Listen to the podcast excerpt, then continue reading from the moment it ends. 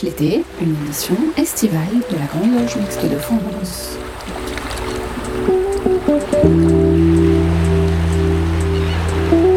Bonjour à tous et bienvenue dans cette 121e édition de Pierre de Touche, l'émission de la Grande Loge Mixte de France. Une émission consacrée au lien entre musique et franc-maçonnerie, ainsi qu'au caractère spirituel, voire initiatique de certaines musiques. Une émission qui, eh bien, une fois n'est pas coutume, sera composée de deux parties.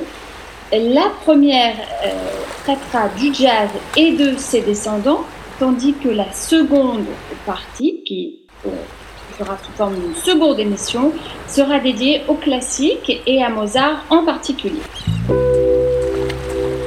Quels sont les liens entre le jazz, ses musiciens et la franc-maçonnerie noire aux États-Unis Le jazz est-il maçonnique? Peut-on dire qu'il s'agisse d'une musique initiatique et d'autres musiques le sont-elles sans pour autant être reliées directement à la franc-maçonnerie? Eh bien, pour débattre euh, de ces questions, euh, j'ai le plaisir de recevoir deux invités, tous deux passionnés de musique et euh, de franc-maçonnerie. Et pour cette première partie, nous allons débuter par le jazz. J'accueille Philippe Ansebou. Euh, bonjour Philippe. Bonjour. Vous êtes spécialiste du jazz, pianiste de jazz, et vous avez beaucoup écrit sur ce sujet. Et puis j'accueille également Igor Salomon. Bonjour Igor. Bonjour. Bon, Igor, que nous connaissons bien sur Radio Delta, puisque vous êtes chroniqueur musical sur Radio Delta, mais vous êtes aussi musicien amateur. Et puis nous avons choisi d'intituler ce débat Franc-maçonnerie et musique, des voies vers l'universel. Alors pour commencer, euh, Philippe, je voudrais vous poser la, question de quelle fut l'attitude des francs-maçons vis-à-vis du système esclavagiste mis en place en Amérique? Euh, C'est la première partie de cette émission. On va parler de la franc-maçonnerie noire aux États-Unis. Quelle fut l'attitude des francs-maçons vis-à-vis euh, du système esclavagiste? Les premiers esclaves noirs arrivent à Jamestown, en Virginie, en 1619, soit euh, près d'un siècle avant la création de la Grande Loge Unie d'Angleterre en 1717. Les bases d'une économie euh, esclavagiste ne cessent de s'étendre en Amérique pendant deux siècles. Je citerai particulièrement deux dates. En 1790, on comptait 700 000 esclaves dans l'ensemble des États-Unis. Ils sont 1 800 000 en 1820 et près de 4 millions en 1860. La proportion d'hommes libres parmi les Noirs ne cesse de diminuer pendant cette période. En 1820, on comptait 230 000 Noirs libres pour 1 500 000 esclaves. Et en 1860, les hommes libres sont moins de 500 000 pour 4 millions d'esclaves. Les recherches historiques euh, récentes montrent l'importance des membres euh, de la franc-maçonnerie, et en particulier euh, les capitaines négriers dans les ports français. Je pense en particulier à Bordeaux, à Nantes. Et on se rend compte finalement que Église et franc-maçonnerie ont fortement participé, au travers de leurs fidèles ou de leurs affiliés, à la traite des Noirs et au commerce triangulaire. Mais d'un autre côté, de nombreux francs-maçons font partie des cercles abolitionnistes. Des personnalités euh, francs-maçonnes d'envergure apportent leur soutien politique et leur légitimité intellectuelle, bien sûr, à la cause euh, abolitionniste. En France, c'est Lafayette ou euh, le chevalier Saint-Georges, par exemple. la Convention, vous le savez, abolit une première fois l'esclavage en France en 1794 avant qu'il ne soit rétabli par Napoléon en 1802. Et c'est finalement Victor Schœlcher, grand maçon devant l'éternel, qui obtient l'abolition définitive de l'esclavage en France en 1848. Aux États-Unis, et euh, je dirais que la guerre de sécession, qui démarre en 1861, joue un, un rôle essentiel dans la matière. Il faudra attendre janvier 1865, avec le 13e amendement à la Constitution, pour que l'esclavage soit aboli. Alors, euh, Philippe Ansbou, pourquoi existe-t-il une franc-maçonnerie noire aux États-Unis et quel a été son rôle dans l'émancipation des Noirs? Alors, sur toutes ces questions, je crois qu'il faut, il faut vraiment lire, pour ceux qui ne connaissent pas l'ouvrage de référence, celui de Cécile Révauger, euh, qui est paru en janvier 2014 sous le titre Noir et franc-maçon. Euh, le sous-titre est tout à fait éloquent et répond déjà euh, à ta question. Comment la ségrégation raciale s'est installée chez les frères américains La Prince All Masonry, qui est la principale obédience noire américaine, tient son nom du premier noir américain affranchi et initié en 1775. On pense que cette euh, initiation a eu lieu dans une loge militaire qui travaillait sous le contrôle de la Grande Loge d'Irlande et qui acceptait euh, un certain nombre de, de Noirs. Prince Hall crée peu de temps après l'African Lodge avec euh, d'autres frères noirs rattachés à la Grande Loge d'Irlande. Cette loge déménage à New York et bénéficie d'une dispense qui lui permet de fonctionner de manière indépendante et notamment d'initier les frères. Prince Hall a longtemps mené une existence séparée, c'est très important, sans être reconnu par les autres obédiences euh, américaines. Je crois que c'est très important de le souligner. Pourquoi il y a eu cette existence séparée? Euh, bah, Tout simplement parce que la franc-maçonnerie noire n'a pas été reconnue par la franc-maçonnerie blanche. Mais heureusement, aujourd'hui, les choses ont changé. Et à partir de la Deuxième Guerre mondiale, on voit progressivement, loge après loge, les loges euh, blanches reconnaître les, les francs-maçons. Et aujourd'hui, on peut dire que euh, on a des initiations de frères blancs dans les loges euh, noires et inversement. Alors, nous avons décidé de dédier cette première émission sacrée au lien entre la franc-maçonnerie et la musique au jazz aux musiques actuelles. Que peut-on entendre par jazz? Je vais poser la question à la fois à Igor Salomon et à Philippe Ansebou. Euh, Philippe Ansebou, je vous laisse commencer. Alors, vous savez que le, mot jazz a une étymologie euh, incertaine. Certains parlent de jazz, qui est un américanisme qui renverrait à une forme de force vitale, d'exaltation de la puissance sexuelle. On pense aussi à jazz bell, euh, de l'argot euh, cajun qui euh, fait référence aux prostituées de, de la Nouvelle-Orléans. Et puis il y a le fameux jazzé français. Donc, si je devais résumer les principales caractéristiques du jazz, c'est d'abord un traitement particulier du ou des sons, avec une vocalisation extrême des instruments. Deuxièmement, l'importance du rythme, avec la syncope, ce pas de côté, comme disait le grand critique de jazz euh, Jacques Reda. Il en résulte l'afterbeat, c'est-à-dire l'accentuation euh, sur les deuxième et quatrième temps, et non pas premier et troisième comme dans la musique classique.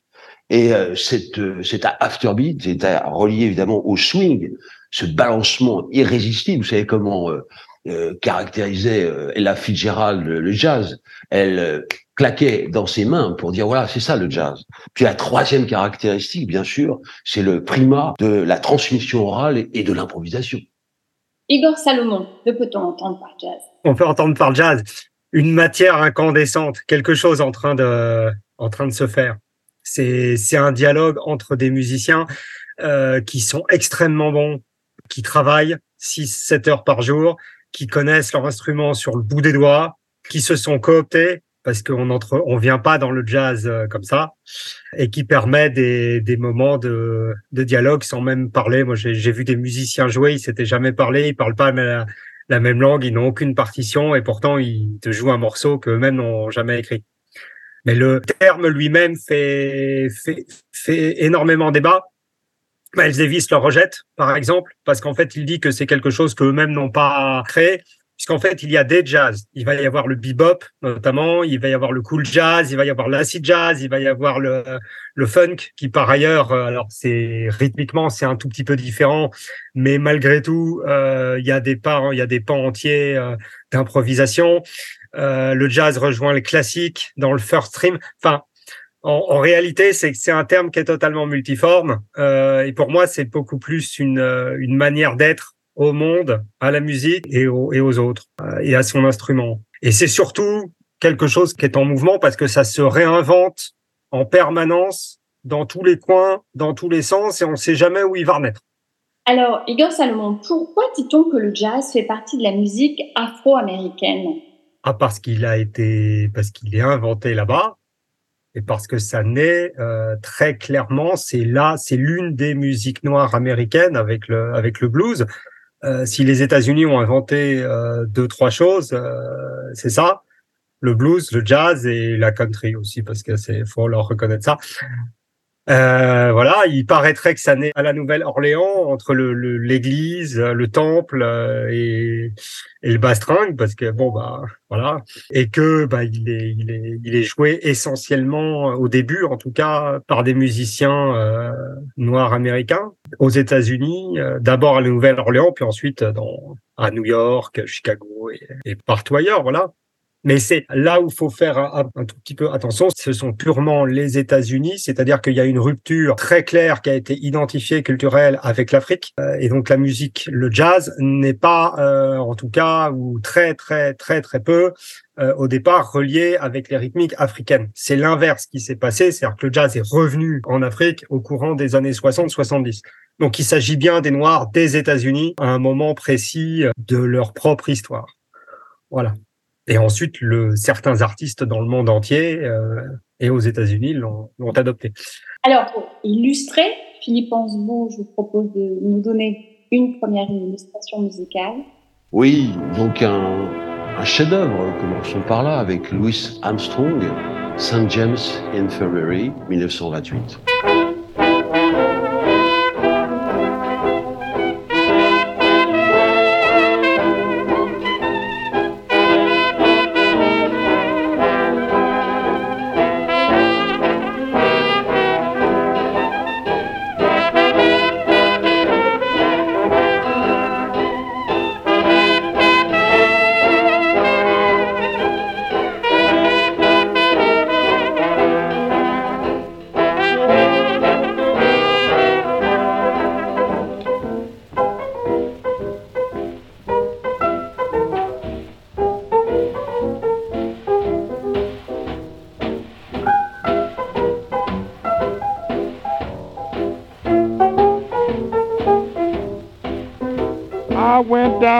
St. James Infirmary. Saw my baby there, stretched out on the long white table. So sweet, so cold, so fair. Let her go, let her go, God bless her. Wherever she may be, she can look this wide world over She'll never find a sweet man like me. When I die, I want you to dress me straight leg shoes, box back coat, and a Stetson hat. Put a $20 gold piece on my watch chain so the boys will know that I died standing pat.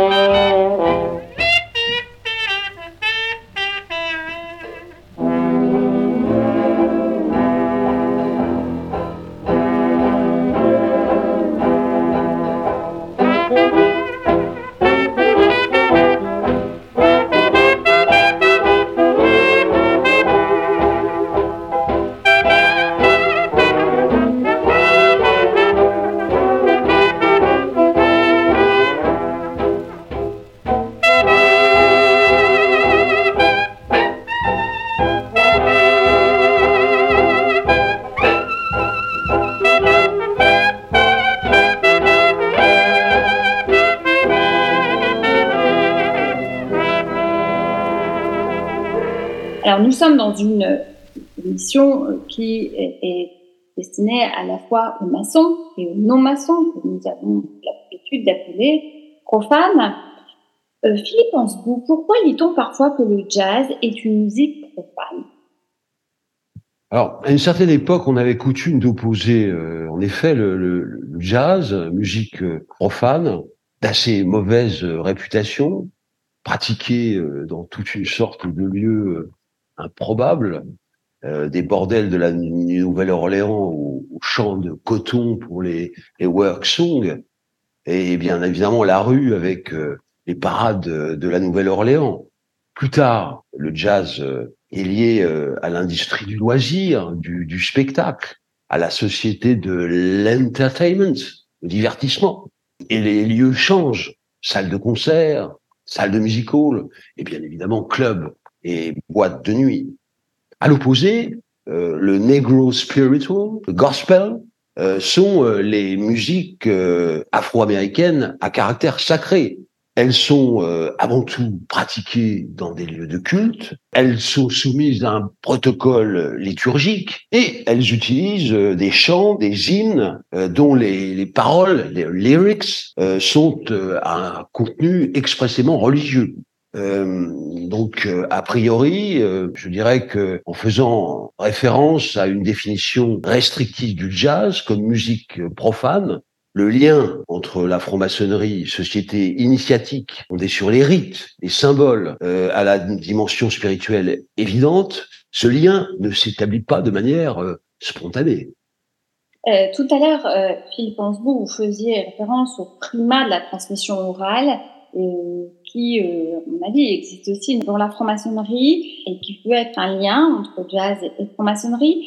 Existe-t-il un jazz maçonnique et comment les liens entre jazz et maçonnerie ont-ils été mis au jour? Alors on a toujours su que certains musiciens de jazz étaient, étaient francs-maçons, et d'ailleurs les dictionnaires de la franc-maçonnerie euh, en égrènent euh, les noms tout à loisir, et parmi les plus grands. Louis Armstrong, Duke Ellington, John Hampton, Cap Calloway, Nat King Cole, Oscar Peterson, excusez du peu, mais euh, je dirais que la plupart des historiens et, des critiques euh, n'ont attaché aucune importance euh, à cette double appartenance et ont considéré que le fait que certains jazzmen étaient francs-maçons relevait d'un choix purement individuel de leur part. Et donc aucune conséquence n'a été tirée de, de cette double appartenance. Alors, euh, je crois qu'il faut, il faut préciser que qu'un des morceaux de, ou des œuvres de jazz ne font explicitement référence à l'univers maçonnique, à ses symboles, à ses valeurs. Il n'existe euh, pas à proprement parler, par conséquent, de jazz maçonnique, c'est-à-dire euh, une littérature musicale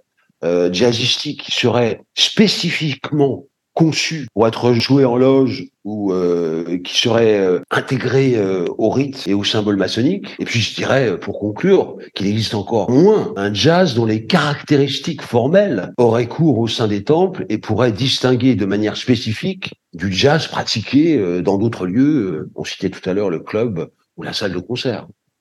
Alors, s'il n'y existe pas à proprement parler de jazz maçonnique, comme vient de souligner Philippe Ansbou, il existe des francs-maçons, euh, musiciens ou des musiciens francs-maçons de jazz. Philippe Ansbou, je vous laisse présenter les deux prochains extraits musicaux. Nous allons écouter successivement Lionel Hampton dans Stardust, enregistré en 1947, et le grand orchestre de Cap Calloway dans Lonesome Nights 1940.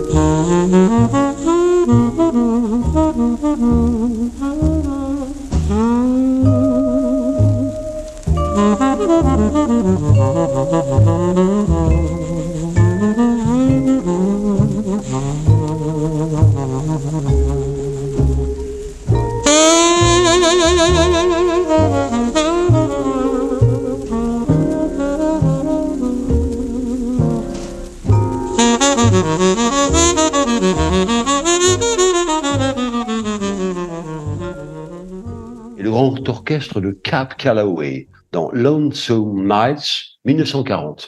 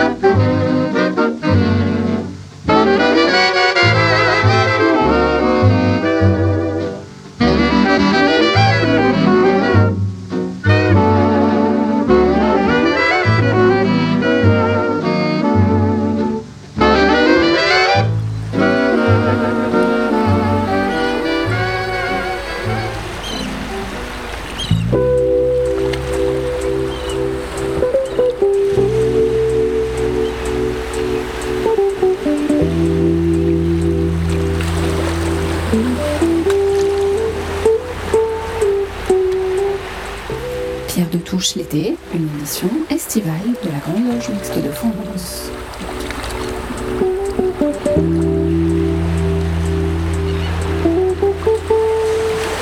Alors, Cap Calloway, dont vous disiez, Philippe Antoulou, que la plupart des musiciens de son orchestre étaient euh, a priori des, des francs-maçons. Absolument, je, je vous le confirme. Alors, ça fait le lien avec la prochaine question. Quels sont les musiciens de jazz également francs-maçons? Vous avez commencé à en parler. Et puis, euh, quelles en sont les grandes figures euh, emblématiques?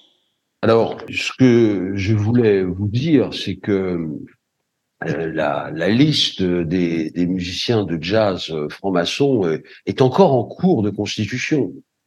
Euh, Il faudrait que les historiens euh, que la question intéresse consultent les registres euh, des loges et, leurs archives pour l'établir, sinon de manière exhaustive, du moins plus complète qu'aujourd'hui.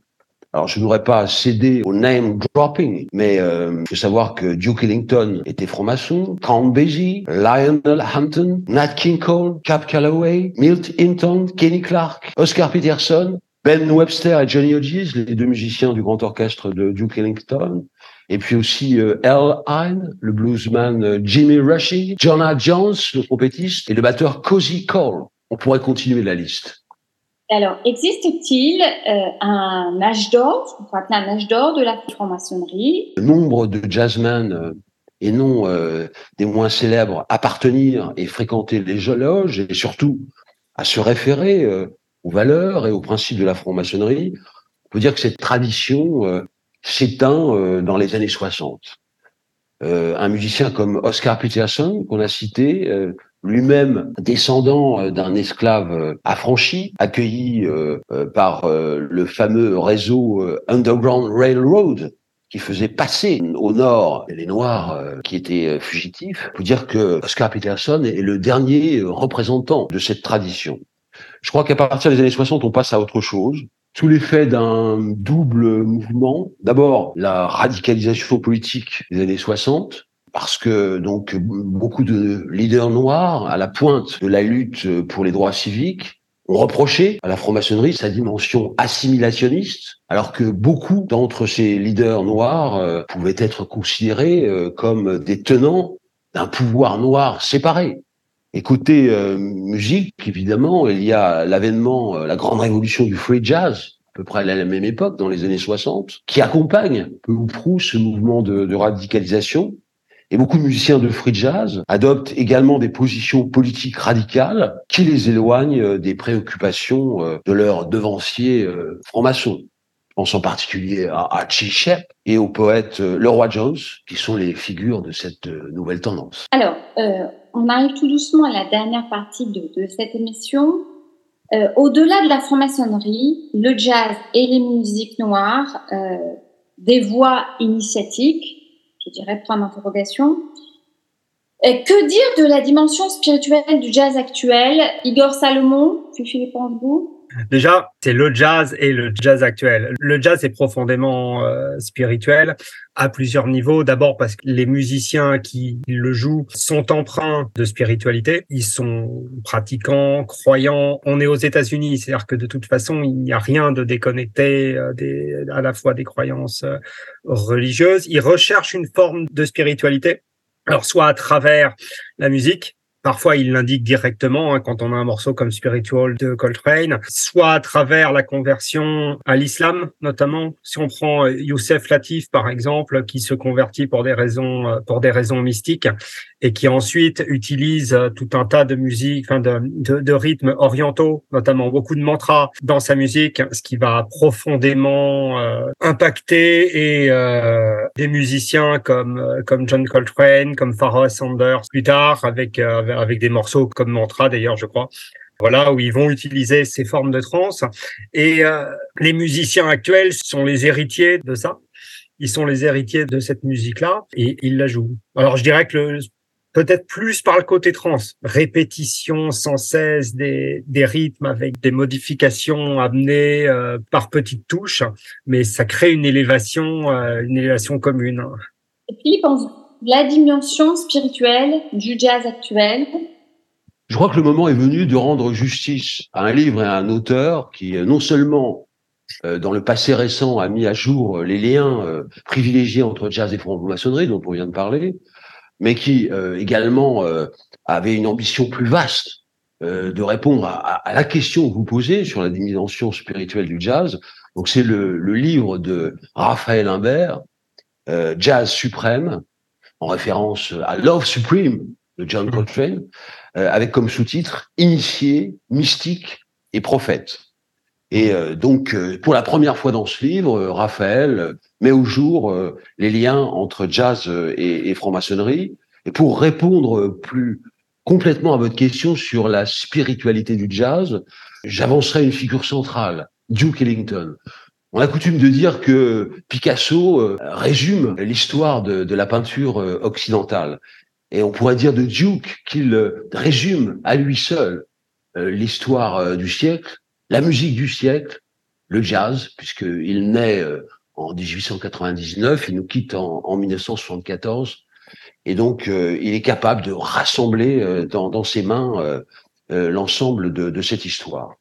Il a été, comme vous le savez, euh, membre d'une grande loge euh, du district de, de Columbia. Il a été membre des hauts grades de l'écossisme, mais il ne fait curieusement jamais allusion à sa à son appartenance maçonnique dans son autobiographie Music is my mistress. Euh, mais euh, ce qui est très important, c'est que euh, Duke, a, à un moment de, donné de sa carrière, a, a souhaité donc enregistrer des, des, concerts de musique sacrée, sacred music, donc trois concerts successifs, 65, 68, 73, qui ont été joués partout dans le monde, aussi bien dans, dans, les, dans les lieux de culte, les édifices religieux, Westminster Abbey en Angleterre, mais aussi l'église Saint-Sulpice à Paris. Mais euh, ces concerts de musique euh, sacrée euh, ont également été donnés dans les synagogues, dans les salles de spectacle, etc. Et selon Duke, cette musique sacrée a été la chose la plus importante, dit-il, qu'il ait jamais faite. Alors que cette musique avait été à l'époque, avait suscité une certaine perplexité, pour ne pas dire plus, une certaine incompréhension tant de, de la part d'une partie des aficionados que euh, de la critique spécialisée. Euh, alors ces, ces œuvres ont certes un contenu religieux, euh, mais c'est surtout la dimension spirituelle de cette musique qui frappe. S'il est question de religion, il s'agirait plutôt d'une religion de l'humanité, c'est-à-dire finalement euh, la référence à un certain nombre de signes spirituels et universels. Alors, autre point qui, intéresse beaucoup les francs-maçons, l'émancipation euh, sociale. Quid du jazz et des musiques noires et l'émancipation sociale, Igor Salomon? C'est là où le spirituel et, le, et, et, la société se rejoignent. Alors d'abord, ce qu'il faut bien comprendre, c'est que le, le, jazz est une forme de combat. Il se construit et il évolue en rupture par rapport à la, à la société actuelle. Il est directement en connexion avec la condition des, des Noirs. Le bebop naît de ça. C'est-à-dire que le bebop, cette musique, ce, ce, jazz qui commence à être plus technique, plus violent, moins swing que dans les années 30, euh, naît par exemple avec Charlie Parker. On prend un morceau comme Donali, ça fait 2 minutes 34 hein, parce qu'à l'époque on pouvait pas enregistrer beaucoup plus. Ça s'inscrit clairement dans la rupture euh, avec ce qui s'est fait avant parce qu'ils ont l'impression de s'être fait un petit peu voler le, swing par des musiciens blancs. Les Noirs à l'époque n'ont pas forcément le droit de rentrer dans les clubs dans lesquels ils jouent par la porte euh, classique et Miles Davis se fera taper devant les clubs par des policiers, devant le club devant lequel il jouait. Donc, c'est profondément inscrit au cœur même de cette musique, qu'elle vienne de la Nouvelle-Orléans ou qu'elle ou qu'elle soit euh, new-yorkaise. Ça, c'est un premier élément. On s'échappe par la musique et pour le cas de Charlie Parker, on s'échappe aussi en allant chasser le, le dragon. Euh, chez Miles aussi d'ailleurs, euh, ce qui n'est pas sans poser quelques quelques problèmes. Euh, quelques années plus tard, le spirituel revient à la charge. Il n'est pas forcément présent chez Maldivis, mais il revient à la charge parce qu'en fait, euh, il y a un mouvement global qui s'appelle l'afrofuturisme, dans lequel en fait euh, beaucoup de musiciens et d'artistes noirs euh, des États-Unis et plus tard pas que vont inventer des nouvelles cosmogonies mythiques pour s'échapper. Ils s'échappent du monde. On prend des musiciens comme comme Sun par exemple, euh, voilà, ça n'est pas son prénom. Il reprend euh, une partie de la mythologie euh, égyptienne pour s'émanciper.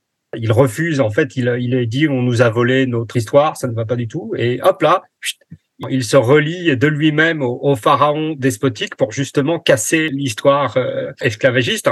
Et ensuite, euh, il y a deux trois disques qui, parlent des mythes solaires, des mythes planétaires, euh, énormément de, de, de, références comme ça à l'Égypte ancienne. Et pour ma part, j'y vois à la fois une forme spirituelle et en même temps une part d'émancipation, c'est en fait une reprise en main de leur propre histoire.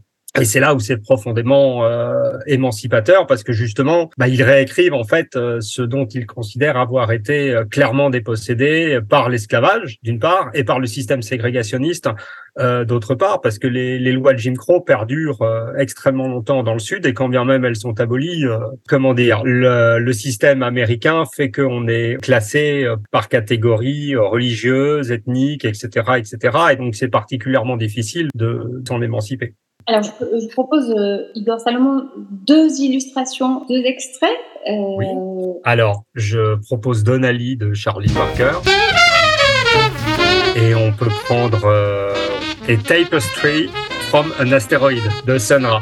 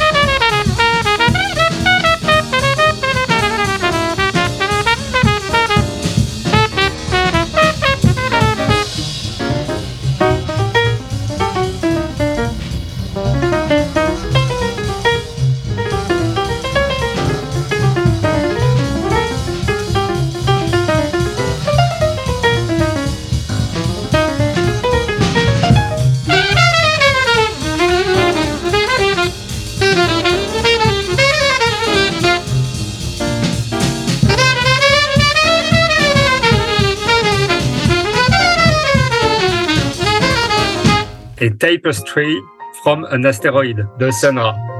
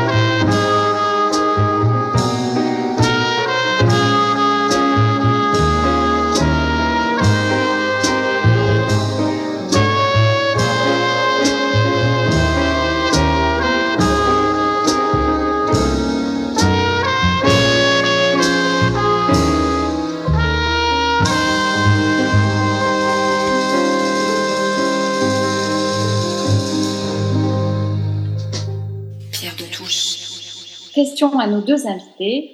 Le jazz euh, est-il encore force d'émancipation? Philippe Osbo.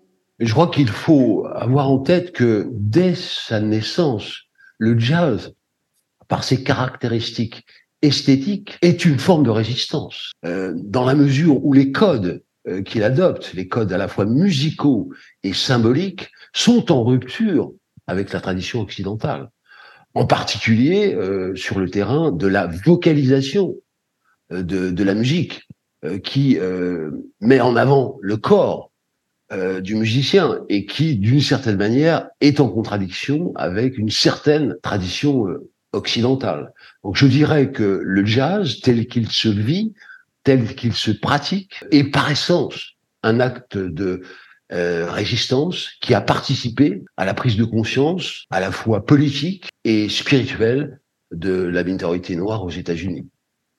Laure Salomon. Pour aller dans, dans ce sens-là, le jazz met à la fois en avant des groupes et des individus. C'est-à-dire que c'est pas qu'une activité de groupe, qu'il met en avant des artistes noirs qui vont exister en tant que tels.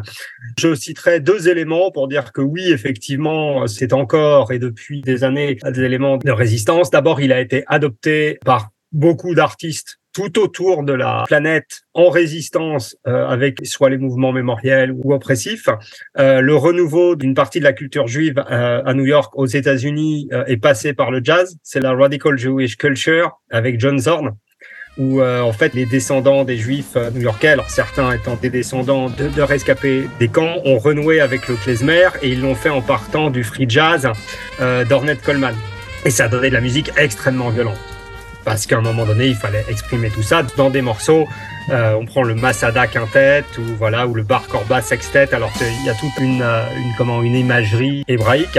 Voilà, mais bon, quand on joue du free jazz et quand on appelle son groupe Masada, c'est-à-dire la forteresse, la dernière résistance euh, juive contre les Romains, je pense que voilà, on s'inscrit fortement dans ce qu'Ornette Coleman voulait faire avec le free jazz. Et par ailleurs, la scène londonienne, euh, qui est l'un des très gros points de, de, renouveau du jazz de ces dernières années, euh, est nourrie par l'immigration et notamment nigériane. Et elle est en lien direct avec, euh, avec, l'afrobeat, par exemple, qui lui-même venait du jazz. Euh, parce qu'on sait que Fela Kuti est allé jouer du jazz et du funk euh, et de la funk aux États-Unis. Et quand on écoute des groupes, notamment comme Ezra Collective et autres, euh, ou, Dean, euh, ou euh, Steam Down, par exemple, qui va mélanger le hip-hop, le dub, le trap, mais dans une, dans, dans une logique d'improvisation, en mettant en avant énormément le, le, le corps de ces artistes. Euh, le corps noir, en l'occurrence, euh, bah, on est, on est là-dedans. Ce sont des creusets de résistance. Et il se passe la même chose en Israël, il se passe la même chose au Liban, il se passe la même chose au Japon, euh, etc., etc., Alors, le funk, le hip-hop ou la techno, désormais, joue-t-elle un rôle social et faut-il y voir? Si oui, pourquoi?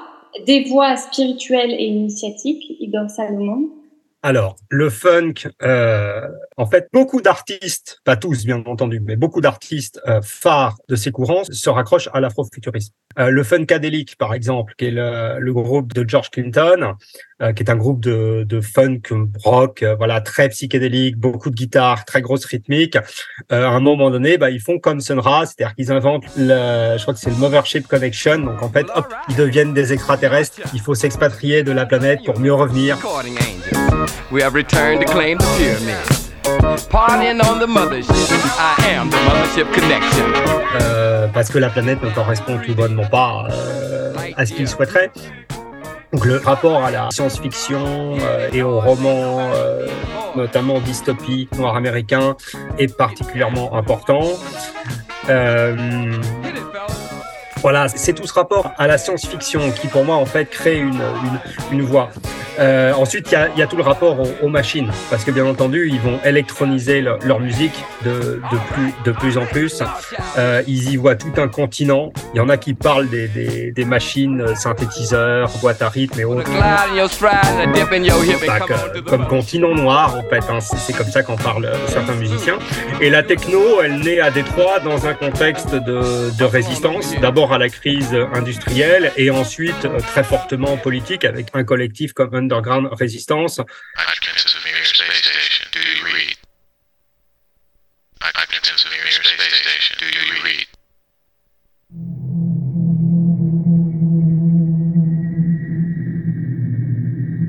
Underground Resistance, euh, dans lequel il y a Mad Mike, il y a euh, Jeff Mills au début.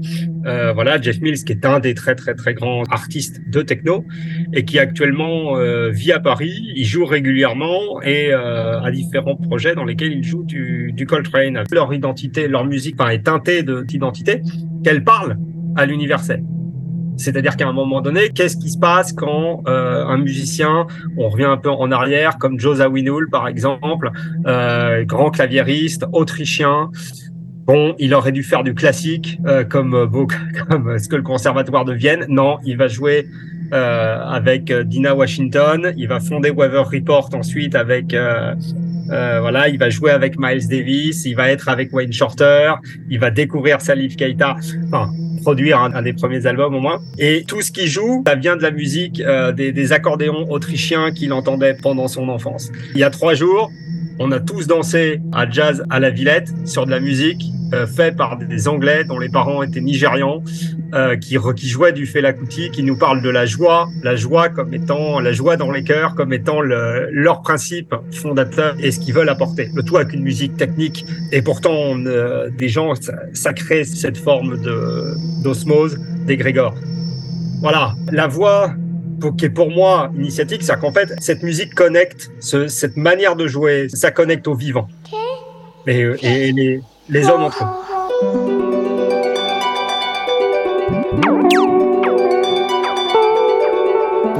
Et c'est parti pour The Light, un morceau de Youssef Dayes, multi-instrumentiste britannique, sorti en single et qui fait partie de l'album euh, Black Classical Music.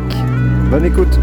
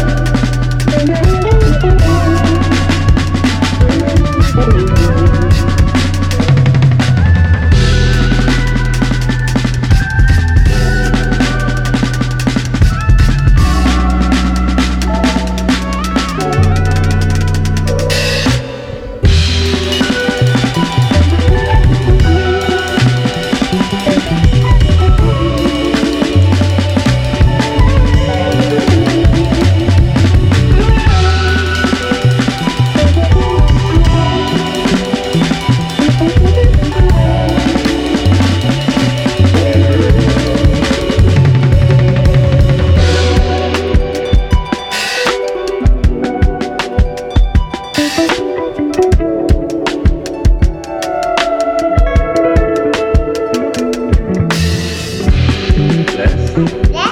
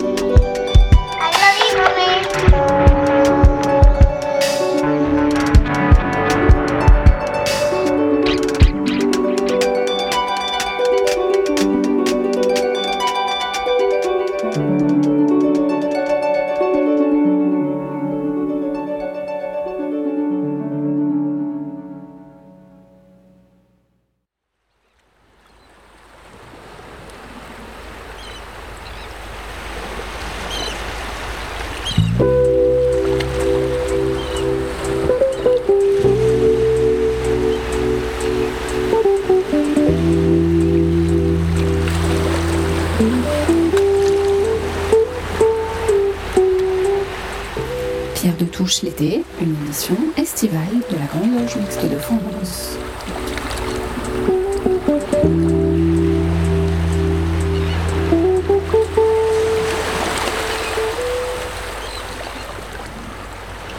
Qu'y pensez-vous en guise de conclusion Jazz et franc-maçonnerie, des voies vers l'universel?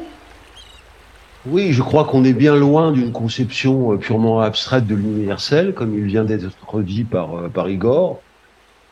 Euh, dans, dans, son livre, euh, Raphaël Imbert parle des racines de l'universel, c'est-à-dire un universel qui serait orienté vers une double direction, l'ancrage populaire, ethnique, culturel, et l'expression de l'individualité, l'expérience du musicien. Alors, on va se quitter euh, cette première émission consacrée à franc-maçonnerie et musique euh, avec Duke Ellington. Je vais laisser euh, Philippe Ansbou introduire ce morceau. Je voudrais vous remercier Philippe Ansbou, Igor Salomon euh, pour cette belle émission. Les, la liste des illustrations musicales proposées par nos deux invités est disponible sur le site de Radio Delta sur la page dédiée à l'émission Pierre de Touche. On se retrouve dimanche dans 15 jours pour une autre émission musicale, plutôt musique classique et en particulier de Mozart. Duke Ellington, Philippe Ansbou. Duke Ellington, on va écouter donc euh, un morceau tiré du deuxième concert sacré. Il s'appelle Freedom. Le morceau est long. Nous allons devoir malheureusement nous contenter d'un extrait. Merci à vous. Freedom.